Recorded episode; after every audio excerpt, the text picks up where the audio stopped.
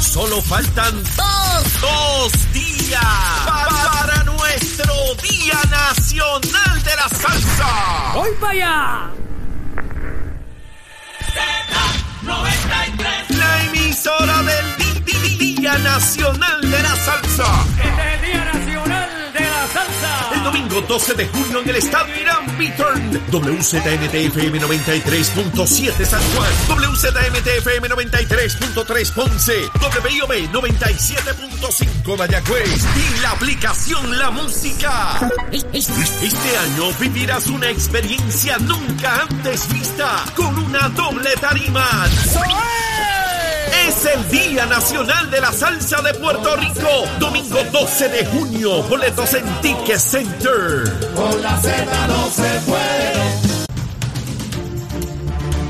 Buenos días Puerto Rico, buenos días América. Comienza Nación Z Nacional. Soy Leo Díaz y hoy es viernes, seguro que sí, viernes 10 de junio del año 2022. Contento de estar con ustedes al finalizar, al concluir esta semana caliente con ese sol tropical boricua que está, mire, como para secar ya usted sabe qué. Pero antes de comenzar de inmediato a quemar el cañaveral, Estás con Nación Z Nacional por el Habla Música y Z93. Eso es, mire, quemando el cañaveral. Ahí usted lo tiene en pantalla, en Mega TV. Mire cómo se quema el cañaveral bien duro. Mire, casi es fuego espontáneo con estos calores que están. Mire, las calores, las calores, como dicen allá en el barrio. En las calores. Suéltalo, suéltalo, que va a ir por ahí para abajo. Mire, el cuarto de Tula le cogió candela, se quedó dormida y no apagó la vela. Así está ese cañaveral, mi hermano. Un placer estar de nuevo con ustedes hoy viernes. Mire, acabando la semana y ya el domingo, este próximo domingo. Estamos a solo hora de que comience ese tronco de con salsa de la buena en el estadio Irán Bithron, el Día Nacional de la Salsa. Todos vamos para allá a pasarla bien, chévere. Mire, hay unas secciones allí en arena solo a 20 dólares para ir para allá a vacilar, a pasarla bien, a bailar, a compartir. El ambiente va a estar chulísimo, el tiempo, el clima, el sol. Bueno, verano, verano, como corresponde aquí en Puerto Rico, en esta latitud 18 que nosotros vivimos. Así que los esperamos por allá este próximo domingo. Bueno, vamos rapidito con, con el COVID. Miren, volvemos, subimos y bajamos. Miren, un chililín para arriba, un chililín para abajo. Así estamos todo el tiempo. 387 personas hospitalizadas. Ahí estamos. Seguimos ahí poquito a poco. ¿Qué tenemos que hacer? Pues ya usted sabe. Tenemos que mantener el distanciamiento, la vacunita, lavarnos las manos y bañarnos también, porque hay que bañarse.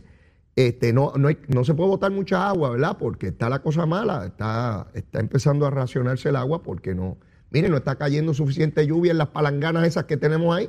Si no hay agua en la palangana, no nos podemos dar la mojadita, ¿ves? Así que esperando a ver si, si cae un poco de lluvia. Eh, papá Dios siempre no, no, a veces no, nos para un poquito la lluvia, pero es para que creemos conciencia de que eso no se puede votar. Sí, papá Dios sabe lo que hace. Estos muchachos botan mucha agua, déjame ver, para que sepa que esto no es regalado, que esto, la naturaleza hay que trabajarla con calma, ¿verdad? Y cuidarla. Vamos con la que sigue. ¿Y quién sigue? Ustedes saben. Yo- ya lo están diciendo. Mire, ya yo sé que usted lo está diciendo. Luma, Lumita, Lumera. Luma, Lumita, Lumera. Mire, a las 5 de la mañana verifiqué. 827 abonados y energía. Mire, eso es un grupo, pero pequeño, 827 nada más. Usted sabe que hay casi un millón y medio de abonados. De un millón y medio, un millón y medio, solamente 827 no tenían energía eléctrica a las 5 de la mañana. ¿Será buen promedio? Claro que lo es. Yo les he dicho a ustedes que de lo que yo he venido evaluando, siempre está entre 300 a 1800, por ahí. Y está fenomenal, ¿verdad? Quisiéramos que fuera cero, por supuesto, pero ningún sistema es cero, siempre hay falla en ninguna parte del mundo. Eh, pero verifiqué antes de comenzar el programa, miren lo que pasó. De 827 sin energía eléctrica, abonado, subió a 14.104. Y cuando vi el número, dije, pero ¿y qué rayo pasó? Y me puse a mirar por región. ¿Dónde está el problema? En la región de San Juan. De los 14.104, 13.570 son en la región de San Juan. Muchachos, muchachos, muchachos y muchachas, porque ahí trabajan hombres y mujeres, que se fajan para mantenernos el sistema de energía eléctrica. Así se llama Luma y podrá ser Wayne quien lo dirige, pero la inmensísima mayoría son boricuas, son boris, son de aquí. No es como dice Luis Raúl, que son unos americanos, unos gringos feos, este, bandidos, robándose los chavos. Son boricuas, como usted, como, y hablan español, español, español. Sí, no hablan inglés. Inglés, tan difícil ese, ese pájaro de inglés. Mire, están fajados ahí. Así que, muchachos y muchachas de Luma, Lumita, Lumera. En San Juan explotó una cosa ahí, una centella se reventó. A lo mejor el monito de Santurce que mezcló un cable con otro pero hay 13.570 abonados sin energía. Así que mire, vamos arriba, vamos arriba, que eso hay que corregirlo de inmediato. Voy a estar chequeando durante el día a ver cómo mejora eso. Quiero enviarle un mensaje de pronta recuperación a Epifanio Jiménez Padre, eh, el famoso Epi. Epi está convaleciendo, eh, convaleciendo perdón, está delicado de salud. Su esposa Nidia Rodríguez lo ha comunicado públicamente. Epifanio dirigió manejo de emergencia bajo la administración de Pedro Rosselló en los 90. Es de esos funcionarios institucionales, respetado por personas de todos los partidos, un conocedor, un experto en su área, eh, persona que uno, si maneja este tipo de cosas, de emergencia, siempre debe contar con su consejo, y con su sabiduría, como lo han hecho prácticamente todos los que han dirigido esas dependencias durante las últimas décadas. Epi pues ya no es ningún niño, ¿verdad? Y cuando le da avanza, pues avanzan los achaques. Y pues está malito. Espero que Epi se reponga pronto. Eh, ve el programa todos los días, todos los días. Y yo espero que lo siga viendo como corresponde. Que Dios me le dé mucha salud, que lo ponga a nuevo que lo eche para adelante, que necesitamos su compañía, su presencia, su vida, su consejo, su sabiduría. Epi, te quiero, papito, besitos en el cutis, papá, besitos en el cutis. Así es que echa para adelante, que usted es lo bravo, usted es lo bravo, usted es el que maneja las emergencias. Así es que siempre te quiero, papá, y te respeto enormemente, enormemente.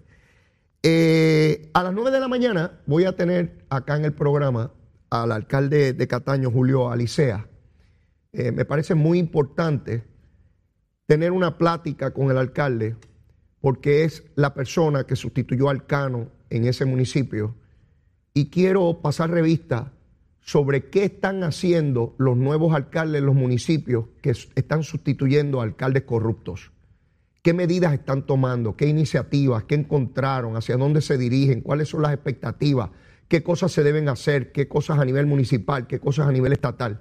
Y nada mejor que las personas que están de día a día atendiendo esta complejidad en estos municipios que han sido asediados por el, flagelo de la corrupción. Y Cataño siendo el, municipio, no debo decirlo así porque la gente de Cataño los voy a herir sin, sin querer.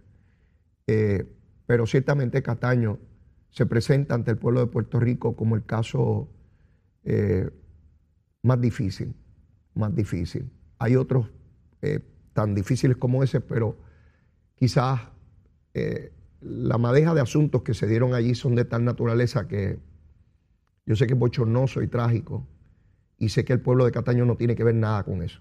Tuvo que ver personas inescrupulosas. Pero nada, a las 9 de la mañana tendremos al alcalde Julio Alicea con nosotros y tendremos la oportunidad de platicar y hacer las preguntas que, que yo sé que ustedes tienen antes sí, porque me las han planteado eh, a lo largo de, todos estos meses. Pero eso ocurrirá a las 9 de la mañana. Quiero hablarles un poco de lo que ha empezado a surgir, que era, era predecible, ¿no? En términos del estatus político de Puerto Rico. Todos ustedes saben que se está tramitando por parte de Grijalba un proyecto de consenso, está en un borrador todavía, eventualmente se convertirá en un proyecto ya eh, para ser considerado por la Comisión de Recursos Naturales de la Cámara de Representantes Federal eh, y, es producto del consenso entre Nidia Velázquez, que tenía un proyecto de una Asamblea Constitucional de Estatus, y el proyecto de Jennifer González y Darren Soto, que procuraba ya otorgarle la estadidad a Puerto Rico en virtud de lo que fue la votación de noviembre del 2020, donde la estadidad sacó el 52.6% eh, de los votos del pueblo de Puerto Rico. se pusieron de acuerdo para que haya una consulta al pueblo y hayan tres alternativas, la estadidad, la libre asociación y la independencia. Eh, la libre asociación es otra cosa que una república que logra un acuerdo, un convenio, un contrato con otra nación libre y soberana, en este caso la República de Puerto Rico y la República de los Estados Unidos eh, de América. Era natural que empezaran los distintos actores de este proceso a tomar posición, a decir si estaban a favor o en contra y, cuáles son las posturas. Esto es necesario, es imperativo que cada cual diga dónde está, qué apoya, qué quiere, qué prefiere, si hacer nada en caso de hacer, qué harían. Pues no solamente ha ocurrido al interior de la Comisión de Recursos Naturales, como discutíamos eh, ayer, donde el portavoz o, el, la persona de mayor rango republicano en esa comisión ya adelantó que como Jennifer González que no le consultó, pues que él no está a favor de, ese proyecto de consenso. Eh, pero ya empiezan a expresarse también senadores federales y esto es importante, bien importante, por distintas dimensiones. Primero se están expresando los que tienen algún vínculo con Puerto Rico. Y usted dirá, ¿y qué rayo de vínculo tienen con Puerto Rico? Sí, sí, sí. Hay senadores federales que tienen vínculos con Puerto Rico y ese es el caso de los senadores por el estado de Illinois. ¿Por qué? Porque en Chicago hay una gran cantidad de puertorriqueños y no solamente porque sea un número considerable, sino porque tienen acceso al poder. Usted puede conformar un grupo grande de personas, pero si no tiene poder político es como si fuera uno solo. Sin embargo, puede ser un grupo menor, pero si tiene incidencia, se afecta a la opinión pública, se afecta al poder político, le van a prestar atención. Los políticos le prestan atención al voto. A lo único que le tienen miedo los políticos es al voto. Lo único que le interesa, que atienden de manera urgente y necesaria es los votos, porque el político no quiere perder su posición y la única manera de no perderlo en un proceso democrático es con el voto. Por tanto, esos senadores por el estado de Illinois ya se empiezan a expresar. Y ese es el caso de Richard Durk, Durkin, que Durbin, debo decir, Durbin, que es senador por el estado de, Illinois, y Tammy Dotworth, que es también senador de ese estado. Recuerden que Barack Obama fue senador por, ese estado. Eh, así que estos dos senadores ya se empiezan a expresar sobre el asunto de Puerto Rico y dicen que favorecen el proyecto que está en el Senado de Bob Meléndez. Ustedes recordarán que Bob Meléndez es el senador federal de origen cubano por el estado de New Jersey. Miren qué interesante. Cada legislador responde al cuerpo político al cual pertenece. Ellos van a mirar si hay una pieza de legislación que atienda ese asunto dentro del cuerpo legislativo al cual pertenecen, antes que mirar lo que ocurre en el cuerpo hermano. Ocurre también aquí en la legislatura de Puerto Rico. Ocurre en cualquier legislatura que sea bicameral, que tenga dos cámaras, bi de dos, dos cámaras, bicameral. Por tanto, ellos ven a su homólogo, a su, a su, a su par, que es Bob Meléndez, y dicen, Bob Meléndez radicó algo sobre Puerto Rico, pues yo me voy a adherir, voy a favorecer lo que es la posición de Bob Meléndez. ¿Cuál es la posición de Bob Meléndez? la misma que tenía Nidia Velázquez, porque él radicó un proyecto igual pidiendo una asamblea constitucional de estatus. Distinto a Nidia, que transigió con Jennifer eh, y Darren Soto un proyecto nuevo. En el caso del Senado, eso no ha ocurrido aún. Sin embargo, Bob Meléndez, cuando se dijo que iba a haber un proyecto de consenso, planteó que lo veía con buenos ojos. Quiere decir que no está escrito en piedra la posición de Bob Meléndez en cuanto a una asamblea constitucional de estatus. Por lo menos esa es mi lectura política de lo que he visto en cuanto a las expresiones públicas que han hecho. Por otra parte, los senadores de Illinois ya se alinean con la posición de su compañero. Debería entender, me parece a mí, pienso, que en caso que Bob Meléndez se mueva a una postura igual o similar a la de, línea Nidia Velázquez, en términos de una consulta sobre estadidad, libre asociación o independencia, pues me parece a mí que estos dos senadores de Illinois se moverían también en esa dirección. Eso está por verse, porque eso no creo que vaya a ocurrir a menos que finalmente el proyecto de Nidia Velázquez sea aprobado en la Cámara de Representantes como se espera, ¿verdad? Que sea aprobado en la comisión y que sea aprobado en el Pleno de la Cámara Federal. Porque entonces llegaría al Senado de los Estados Unidos el proyecto ya aprobado por la Cámara. Y eso tiene un peso enorme. Y ahí tendría que Bob Meléndez decir, bueno, insisto en mi proyecto, no me gusta el de Nidia, o voy a hacer algo similar a lo de Nidia, voy a dejar a un lado mi proyecto de la Asamblea Constitucional de Estatus y me voy a mover con el proyecto de Nidia en el Senado. Así las cosas, ¿qué ha dicho el liderato republicano en el Senado? Por voz de Mitch McConnell. Mitch McConnell es el jefe de las tropas republicanas en el Senado Federal. Eh, McConnell es conservador de los bravos, ¿sabes? Republicano de la eh, seguro de la ciguaraya, de, los bravos. Ese es el que paran allí en la atalaya, ese es el que vela el fuerte, el que vela la guardia pretoriana, el que tiene las tropas, ese es el que manda allí. Y este señor ha dicho, miren qué interesante, Mitch McConnell dice que él no favorece ningún proyecto de estatus para Puerto Rico, porque ese proyecto de la Cámara, oigan bien, dice él, es parte de la agenda socialista demócrata. Repito, Mitch McConnell, jefe de los republicanos del Senado Federal, mire la caracterización que hace del proyecto de Nidia Velázquez y Jennifer González. Ese proyecto es parte de la agenda socialista demócrata. Fíjense que él no entró en esta etapa, al menos, hablar del contenido del proyecto o si él favorece la estadidad o no. Yo tiendo a pensar que él no favorece la estadidad para Puerto Rico porque él es republicano y piensa que Puerto Rico sería un estado demócrata. Y ya les he dicho que nadie es tan tontejo para darle el voto a un proyecto que podría crear un Estado demócrata si es republicano, igual que los demócratas no se lo darían si fuera para crear un Estado republicano. Para eso no hay que ser científico ni tener 50 doctorados para uno entender eso. Nadie hace cosas contra interés propio. Nadie. Nadie. Ni aquí, ni allá, ni el más acá. Por tanto, miren dónde él lo ubica. Recuerden que cuando hablamos de demócratas y republicanos es como hablar en Puerto Rico, para que lo entendamos bien. Mira la gente capetillo del barrio, para que me entiendan muchachos y muchachas allá, para que me entienda todo el mundo. En el barrio Piletas del Ares, en todos lados, en todos lados. Eso es como decir los PNP, los populares, ¿verdad que parecen perros y gatos? ¿Verdad que los PNP muerden por aquí, los populares los muerden por ahí, están todo el tiempo peleando? Y cuando acaban de pelear siguen peleando. ¿Verdad que llevamos décadas viendo a los PNP a los populares a botellazo limpio? Así mismo son los demócratas y los republicanos, no es distinto. ¿Usted cree que porque a los americanos, miren la misma cosa, a botellazo limpio? ¿Y de qué acusan los republicanos a los demócratas? Que son socialistas. Esa gente son unos bandidos y liberales.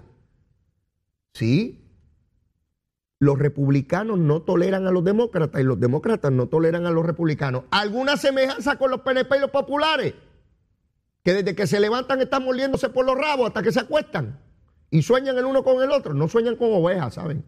Los populares sueñan con, con PNP dándole cantazos y los PNP con los populares igual. Así es la gusanga esta, en todas partes del mundo, ¿sabe? En todas partes del mundo, conservadores contra liberales, en todas partes, donde quiera que usted vaya. Así es que él está diciendo, yo no considero eso, porque mire, esos son los socialistas, estos de Bernie Sanders y toda esta gente liberales y Alexandre Ocasio, y esto hay que detenerlo. Pero tengo que ir a la pausa. Me queda análisis sobre este asunto porque vamos a ir poco a poco entendiendo cómo es el poder político y aún dentro de toda esta controversia de lo que se trata la igualdad y el poder que solo tiene el que vota, porque el que no vota, el que no tiene poder político en las democracias, sencillamente no cuenta. Llévatela, chero. Estás, estás con el habla música y Z93 en Nación Z. De pantalla quemando el cañaveral bien duro. Mire, bien duro hoy viene. Ya ustedes saben que sábado y domingo hay receso de quema de cañaveral, porque esto, mire, la zafra ya comenzó y esto es de lunes a viernes, de 8 a 10 de la mañana a través de Mega TV Z93, la emisora nacional de la salsa, la aplicación La Música y nuestra página de Facebook de Nación Z. No importa dónde usted esté, con quién esté y lo que esté haciendo, puede tener acceso a nuestro programa todos los días. Bueno, les explicaba este asunto de cómo van tomando lugar los distintos componentes o actores de este proceso en el Congreso. Ya vemos cómo se va adelantando posiciones, algunos a favor, unos en contra, algunos plantean principios muy elevados, otros muy rupestres, De todo hay, de, todo tipo de eventos. Hay que recordar que el senador Martin Heinrich, que es senador por New, por New México, Nuevo México, eh, radicó un proyecto en favor de la estadidad. Quiere decir que en el Senado Federal hay un proye- proyecto que favorece la estadidad y un proyecto que habla de una eh, eh, asamblea constitucional de estatus. Hay que recordar que en Puerto Rico hay unos sectores independentistas que siempre han favorecido esa asamblea constitucional de estatus. Unos que dicen ser independentistas y otros que lo son, asustados, pero, pero no lo dicen. Así que, ¿cómo se va a ir conformando esto? ¿Cómo van a ir votando? Pues es importante verlo. Hay que ver cómo se vota en la Cámara, cuántos demócratas votan a favor, cuántos demócratas votan en contra, porque tienen que haber demócratas que van a votar en contra, ¿verdad? ¿Cuántos republicanos votan en favor y cuántos en contra? ¿Qué argumentos se utilizan? ¿Por qué son importantes los argumentos? Porque al igual que hace 20 y 30 años atrás, donde en Puerto Rico se planteaba el idioma, la cultura, las contribuciones, la bandera, el olimpismo, eh, los certámenes de belleza, en fin, todos aquellos argumentos que por tanto tiempo escuchamos y que hoy ya nadie esgrime, ya nadie habla de eso porque todos saben, o por lo menos la inmensa mayoría, que nada de eso se pierde, que todo eso eran cuentos de camino. Particularmente cuando vemos 5 millones de puertorriqueños en los estados y ninguno pierde el idioma ni la idiosincrasia, como no la perdió ni Díaz Velázquez, ni Darren Soto, ni Richie Torres, ni Alexandre Ocasio, ni Gutiérrez, eh, ninguno de ellos perdió ninguna idiosincrasia. Este, eh, eh, una jueza en el Tribunal Supremo puertorriqueña, boricua allí, este, criada en New York, y, tenemos hasta atletas de alto, rendimiento que ni siquiera hablan español y, son nuestros puertorriqueños los celebramos todos. Así que la cuestión del idioma ya, nadie puede hablar de eso, porque pues lo vemos. ahí. Se van a vivir a, a la Florida Central a comer lechón en la lechonera de Pito allí. Este, tú sabes, los lechones esos americanos y no se le come, no se le pone la lengua rubia. ¿Ves? Sí que como todas esas cosas se van cayendo, lo importante es el poder político. Y les hablaba de la argumentación. Fíjense cómo eh, McConnell habla de que eso es la agenda socialista del Partido Demócrata. ¿Cómo el movimiento estadista se tiene que enfrentar a eso? Porque eso es un reto, eso es un reto que tiene que ser rebasado. ¿Cómo el movimiento estadista en Puerto Rico puede argumentar en contra de eso?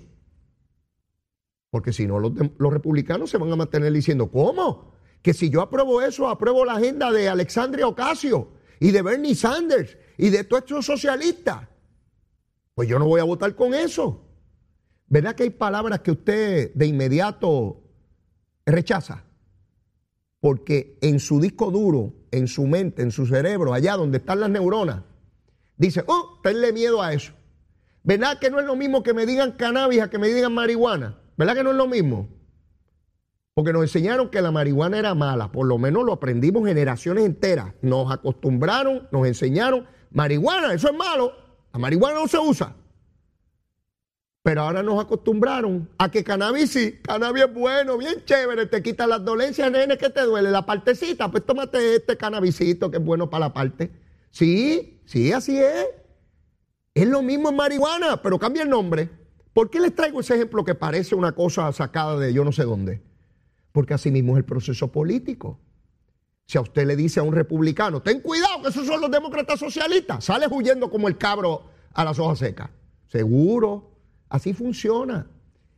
Esos son los retos. Ya no es el idioma, ni las contribuciones, ni la cultura, eh, y todo eso pamplinas que estuvieron diciendo que perdíamos. Ahora es poder político. ¿Sería Puerto Rico un Estado demócrata o republicano? Estoy ansioso de que ese debate avance para ver la posición de cada cual, de los candidatos a la presidencia de los Estados Unidos, de los representantes y senadores que van a elección ahora. Y hay quien me dice, pero Leo, si esa gente no sabe nada de nosotros, ¿usted sabe llegar a Jayuya? Usted, usted, el que me está viendo o el que me está escuchando, que si sabe llegar a Jayuya, ¿usted sabe cuál es la carretera que se coge para llegar a Jayuya? No sabe. Pero si usted es puertorriqueño, usted es boricua, supone que usted conozca su patria. Que usted nunca ha ido a Jayuya. Nunca. No puede ser. Usted tiene que haber visitado los 78 municipios de Puerto Rico. incluyendo a Vieques y Culebra, que usted nunca ha ido a Vieques, que usted nunca ha ido a Culebra. No me diga eso.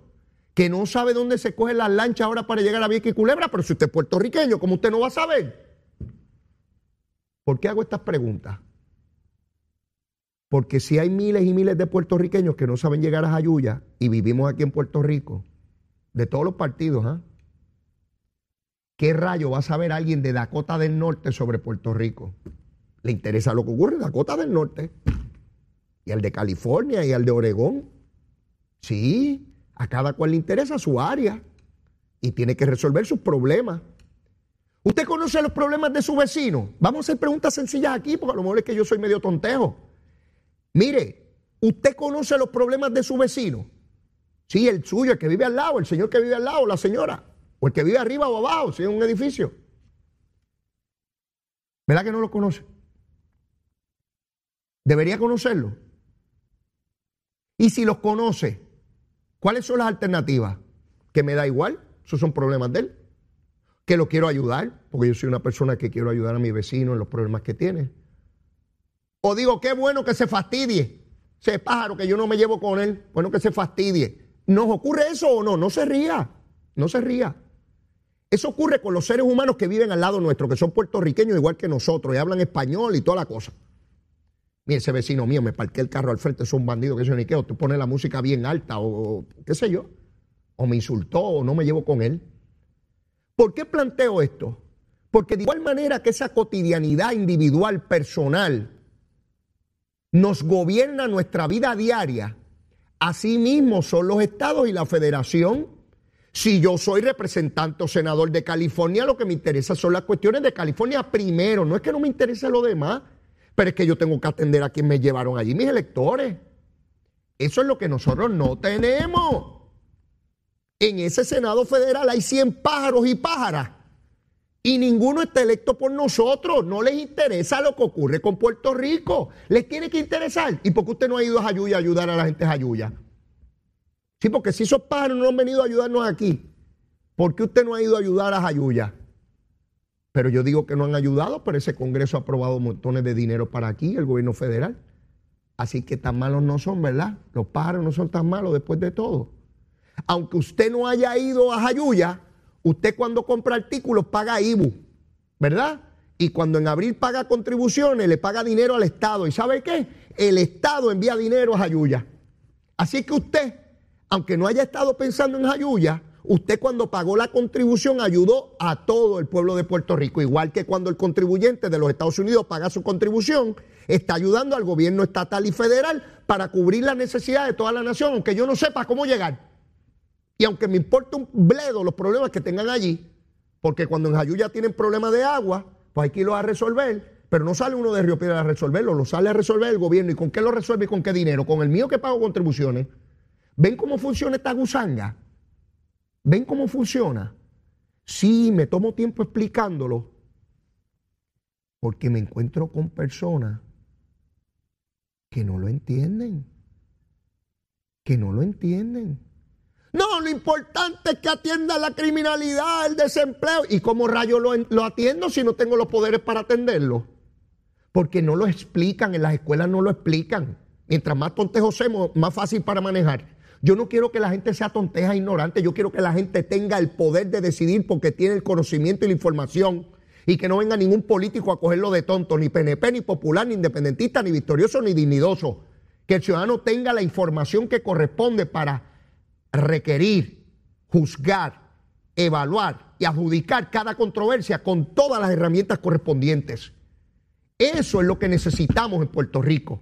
Y no esta generalidad, ay, es que lo que hay que atender los problemas de criminalidad y los problemas de salud. ¿Y, con qué lo atendemos, pájaro? Si no tenemos los poderes políticos, tienes que tener los poderes para poder atender el asunto. Eso a mí no me lo explicaron en la escuela, ¿sabe? En la escuela por donde yo pasé. No. No. Y en la universidad me dieron algo de eso.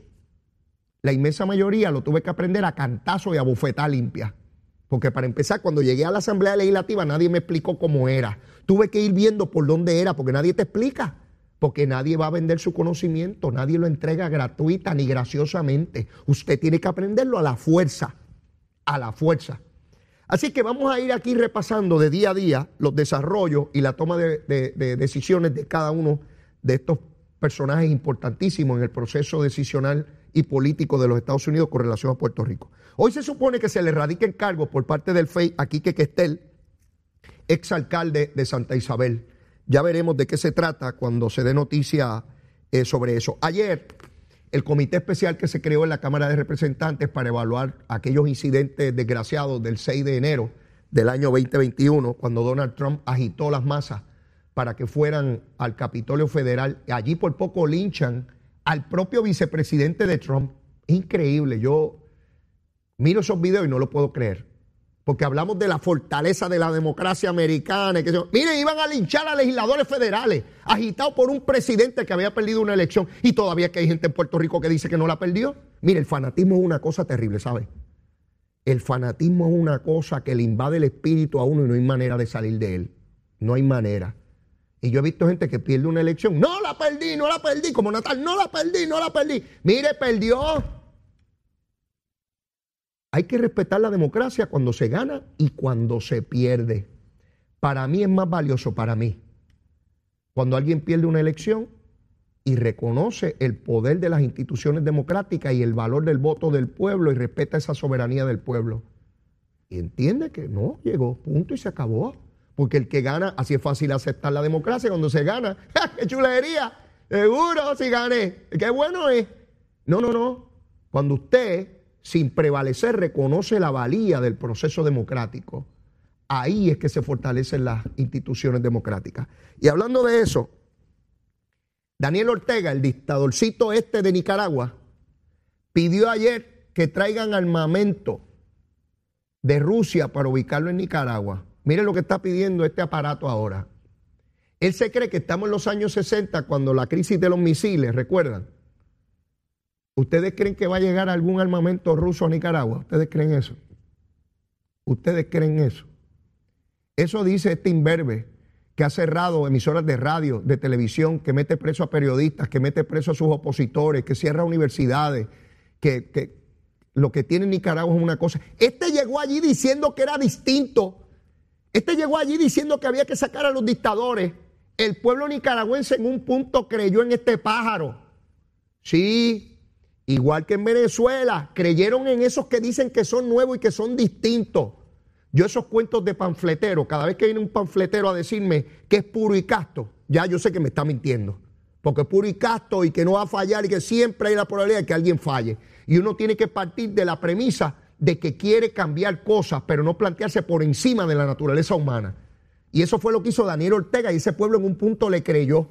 Y quien vino a discutir, a eliminar y erradicar la dictadura se ha convertido en el dictador más férreo, cruento y sanguinario que ha tenido esa nación nicaragüense. Y ahora pide que lo protejan los rusos y que con armamento allí. ya, ya quiero ver eso. No me, no me pierdo eso, vivo y a todo color. Hoy tenemos la posibilidad de verlo eh, eh, en vivo como no la teníamos en los años 60 cuando la crisis de los misiles. Eh, así que yo quiero ver eso, Danielito. Quiero ver eso cuando recibas allí este, este, los cohetes rusos y vaya Putin allí contigo a darse besitos en el cutis mientras reciben las armas. Tengo que ir a una pausa y luego de la misma ya debe estar por ahí por llegar el alcalde de Cataño, Julio Alicea, quiero tener con él una plática extensa sobre lo que ocurrió, está ocurriendo y él espera que ocurra en Cataño. Llévatela, Chero.